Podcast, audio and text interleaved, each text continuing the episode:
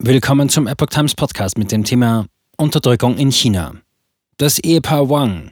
Einen Dichter zu heiraten kann gefährlich sein. Ein Artikel von Epoch Times vom 3. Januar 2023. Er wurde verurteilt, weil er gegen die Unterdrückung von Tibetern, Uiguren, Hongkonger Demokratieaktivisten und Falun Gong Praktizierenden aufgestanden ist. Seine Frau wurde verurteilt, weil sie ihm helfen wollte.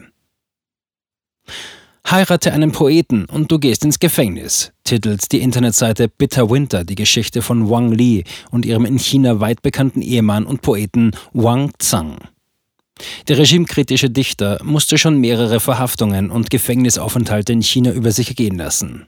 Das hat ihn jedoch nicht davon abgehalten, seine Stimme immer wieder für verfolgte Gruppen im kommunistischen China zu erheben. Ob Tibeter, Uiguren, Falun Gong praktizierende oder Hongkonger Demokratieaktivisten, Zhang nutzt sein künstlerisches Talent, um Unterdrückten beizustehen. Sippenhaft. Am 11. November wurde er und seine Frau erneut zu einer Gefängnisstrafe verurteilt, er für vier Jahre, sie für zweieinhalb Jahre. Lee, die jetzt in Berufung geht, hatte sich in den sozialen Medien für die Freiheit ihres Mannes eingesetzt, der seit 2006 wegen seiner Gedichte immer wieder verhaftet wurde. Einen regimekritischen Dichter zu heiraten ist in China keine gute Idee. Man kann schikaniert werden, bis man eine schwere Depression erleidet und am Ende ins Gefängnis kommt, kommentiert Wang Chipeng den Fall auf Bitter Winter. Wang Zhang fing 2003 im Alter von 18 Jahren an, Gedichte zu veröffentlichen, die sich damals auf das in China ebenfalls bekannte Buch Der kleine Prinz bezogen. Im Jahr 2005 wurde er Mitglied des unabhängigen chinesischen Pen-Zentrums und stand bereits im Alter von 20 Jahren unter Hausarrest. Wegen seiner regimekritischen Gedichte wurde er 2006 und 2007 zweimal verhaftet und erneut unter Hausarrest gestellt. In den folgenden Jahren brachte er eine wachsende Solidarität mit den verfolgten Minderheiten zum Ausdruck. Tibetische Buddhisten, Uiguren, Falun Gong Praktizierende, als er 2014 seine Unterstützung für die pro-demokratische Bewegung in Hongkong bekundete, griff die KP Chinas zu härteren Maßnahmen.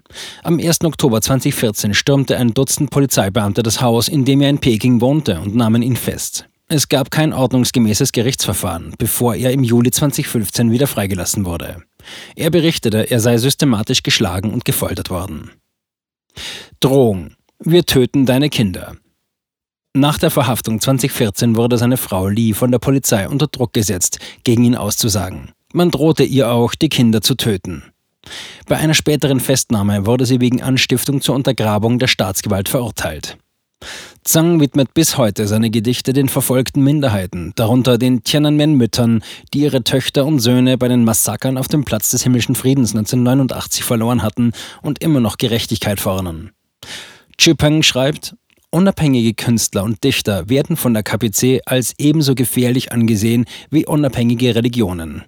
Wenn unabhängige Künstler die verfolgte Religion unterstützen, folgen Verhaftung, Folter und Gefängnisstrafen.